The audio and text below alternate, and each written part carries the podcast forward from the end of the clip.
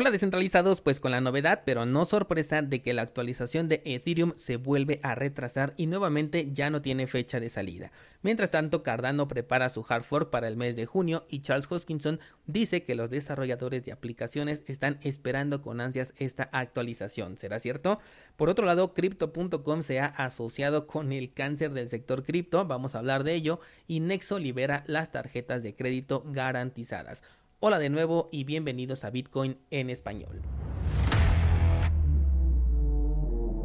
En este podcast adoptamos la filosofía de una economía sin intermediarios, una interacción económica punto a punto que nos permite transferir valor sin ninguna clase de restricción. Hemos cambiado las cadenas centralizadas que limitaron nuestra economía durante años por cadenas de bloques que entregan transparencia a nuestra interacción económica. Y todo gracias a Bitcoin. Te doy la bienvenida a Bitcoin en español, un espacio donde somos libres, somos soberanos, pero sobre todo somos descentralizados. El precio de Bitcoin ha tenido una ligera recuperación después de esta caída que pudimos ver una vez que el precio rebotó en la resistencia de la media móvil de 200 periodos en el marco temporal de un día. Esto fue aproximadamente en los 48.300 dólares y tuvo una caída hasta los 39.000 para después darnos en los últimos dos días una pequeña recuperación. En este momento no podemos hacer una especulación grande, todavía sigue dentro de este canal que tengo marcado desde los 30 hasta los 45. Esperamos que el movimiento sea positivo en el mediano plazo de acuerdo a la información que obtuvimos el día de ayer con el tema de la inflación en Estados Unidos, pero no sabemos esto cuándo sucederá, si primero vamos a buscar un nuevo soporte un poco más abajo para de ahí tomar impulso o de qué manera va a reaccionar, pero en el mediano plazo estamos esperando un movimiento Por el momento, de acuerdo a la estrategia que manejo, seguimos en un mercado bajista, por lo tanto, yo sigo considerando que va a buscar un rebote por ahí de los 30 mil dólares, punto que ya ha utilizado en el pasado varias veces para poder tomar un impulso. De hecho, el máximo histórico que se alcanzó cerca de los 70 mil dólares fue después de que el precio tocó tres veces en el nivel de los 30 mil, así que no veo descabellado que regrese a esos niveles, pero cualquier cosa puede suceder. Con respecto a las demás criptomonedas, tampoco hay nada interesante que reportar por el momento, ya que todavía no tenemos una tendencia marcada y solamente nos basaríamos en noticias puntuales de cada uno de los proyectos. Por ejemplo, hay una noticia por ahí con Coti, pero aún así todavía no le ha afectado al precio de la criptomoneda, que en este momento sigue eh, en la misma tendencia que tiene Bitcoin, pero probablemente cuando se confirme la salida de su cadena ya va a tener aquí un movimiento bastante interesante que se podría aprovechar. De hecho, yo creo que aquí podemos hacer una idea trading con esta criptomoneda de acuerdo a como veo en este momento el panorama Vamos con las noticias y comenzamos con la no sorpresa de que Merge, la actualización de Ethereum, ha perdido su fecha de salida que estaba programada para junio. Esta actualización migraba de la prueba de trabajo hacia la prueba de participación y ahora el desarrollador principal de Ethereum, que es Tim Bako, ha confirmado a través de una publicación en Twitter que no va a ser en junio. Probablemente, dice así el Twitter, probablemente en los meses posteriores, pero no tiene una fecha firme. Definitivamente, dice este desarrollador, estamos en el capítulo final de la prueba de trabajo en Ethereum. Así que por el momento Ethereum se queda con la prueba de trabajo. Hay que aclarar que esta actualización, la de Merge, únicamente busca la migración de la prueba de trabajo a la prueba de participación con el objetivo de que sea más amigable con el medio ambiente, de que no tenga un consumo excesivo de energía como lo tiene por ejemplo Bitcoin. Esa es la única, ese es el único objetivo que tienen con esta actualización. Aquí no va a haber un cambio en las comisiones, no van a ser más económicas, las transacciones no van a ser más rápidas, tampoco se va a volver más escalable la red, no, únicamente se está buscando que Ethereum no sea considerada como una que tenga un consumo alto energéticamente hablando y de esta manera pueda cumplir pues con los estándares que están manejando las empresas que comienzan a aceptar las criptomonedas. De hecho han sido bastante claros al momento de, de definirlo el mismo desarrollador que nos acaba de dar la noticia del retraso dice específicamente que Merge pondría fin a la prueba de trabajo y con esto pondría fin al problema de la huella de carbono o energía de Ethereum. Todo esto va a desaparecer, comentó este desarrollador el año pasado. Así que aquí no va a haber reducción de comisiones, no va a haber escalabilidad, ni tampoco va a ser más descentralizado porque para poder correr un nodo validador necesitas poner en staking 32 Ethers, lo cual en este momento corresponde aproximadamente a 100 mil dólares y estos no los podrías tocar Esto significa que solamente las personas que se puedan deshacer de 100 mil dólares sin afectar a su economía pueden participar en la descentralización de Ethereum. Son ellos los que van a poder validar las transacciones, mientras que las demás personas sí podrán llegar a participar en el staking a través de otras plataformas, como por ejemplo Binance o por ejemplo eh, Coinbase. Son dos de las plataformas que vi que ya están trabajando en ello, en donde sí vas a poder depositar tus Ethereum y obtener recompensas pero no estás aportando a la descentralización porque tú le estarías entregando la custodia de tus criptomonedas a una empresa. También por ahí vi un proyecto que te entregaba un token envuelto en el cual le entregabas tú tus Ethereum, ellos te entregaban un token envuelto y podías seguir utilizando ese token mientras obtienes recompensas con los Ethereum que ya dejaste ahí depositados. Pero es lo mismo, esto tampoco eh, incrementa la descentralización porque las personas, los minoristas que están participando no forman parte de los validadores, solamente los que ponen esos 100 mil dólares ahí a precio de hoy, claro está, son los que van a aportar a la validación de bloques. Así que en resumidas cuentas, esta actualización lo único que busca es eliminar el alto consumo energético que tiene la minería de Ethereum.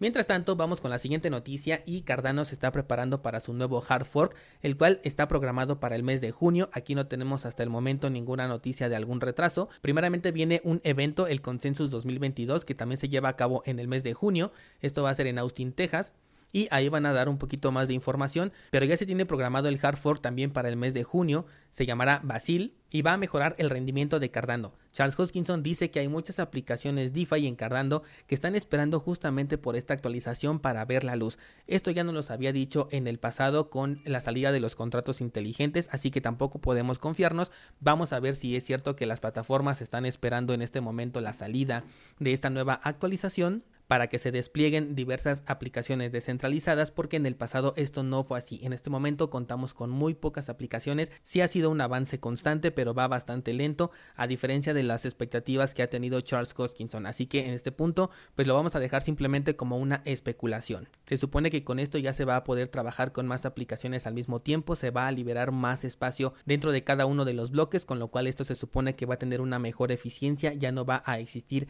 esta congestión en la red que ahorita se da con algunos intercambios descentralizados, por ejemplo el de Sunday Swap, el cual en todo momento dice que está congestionado. Bueno, se supone que todo esto va a ser solucionado a través de este hard fork y bueno, pues vamos a ver cómo reacciona tanto el mercado como realmente eh, los desarrolladores y sacan sus aplicaciones una vez que esta actualización ya esté disponible. Está programada para el mes de junio y si hay algún cambio te lo haré saber en este podcast. Vamos con la siguiente noticia y es que Nexo ahora va a permitir a los usuarios pagar con una tarjeta que sería como una de crédito pero sin vender tus Bitcoin. Esto va a ser algo eh, más o menos interesante porque es prácticamente como lo que utilizan los bancos cuando te dan una tarjeta de crédito garantizada, esa en donde tú depositas un balance y vas a tener disponible ese balance en crédito. Es un poquito un juego, pero es una forma en la que se puede respaldar el banco, sobre todo cuando las personas tienen un mal historial crediticio, porque de esta manera pueden respaldar que aunque no pagues el, monto de tu deuda, pues ellos ya tienen ahí tu dinero con el cual van a poder respaldar esa deuda.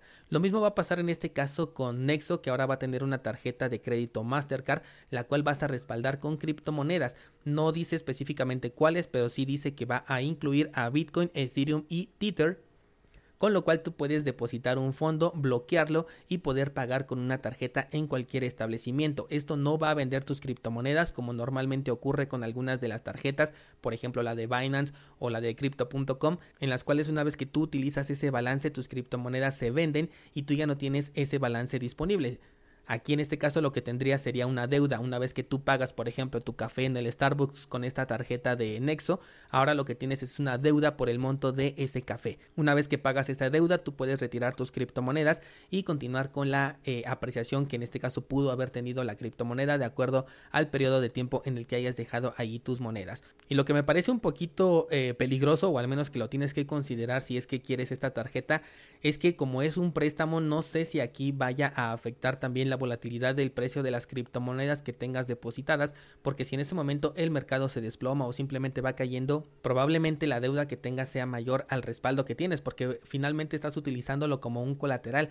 algo muy similar a lo que hacemos con las DeFi. Aquí en el artículo no, no nos lo detallan, pero seguramente en la página de Nexo, si te interesa, vas a poder verificar toda esta información y te sugiero que si es que la vas a solicitar, que por el momento solamente está en Europa, te fijes mucho en estos términos y condiciones porque podrías llegar a liquidar tus criptomonedas en caso de que el precio de las criptos que utilices como colateral comience a descender. Una idea podría ser utilizar Tether como colateral, pero pues creo que ahí ya se perdería todo el sentido porque esto mismo puedes hacer con cualquier banco depositando tu divisa tradicional, así que aquí ya no tendría como que ese efecto que tiene con algunas otras criptomonedas. De cualquier forma, si te interesa, puedes acudir a la plataforma de Nexo y ahí encontrarás más información. Por último, quiero comentarte que la red de Cronos, la que es de crypto.com, se ha asociado con el cáncer del sector cripto, que es ni más ni menos que Chain Analysis. Esto lo hace, por supuesto, para rastrear los tokens CRC20. Y es que Chain Analysis es esa empresa que se encarga del análisis de la blockchain, como su mismo nombre lo dice, pero es aquella que se dedica a identificar cuáles son las carteras sospechosas o las direcciones sospechosas,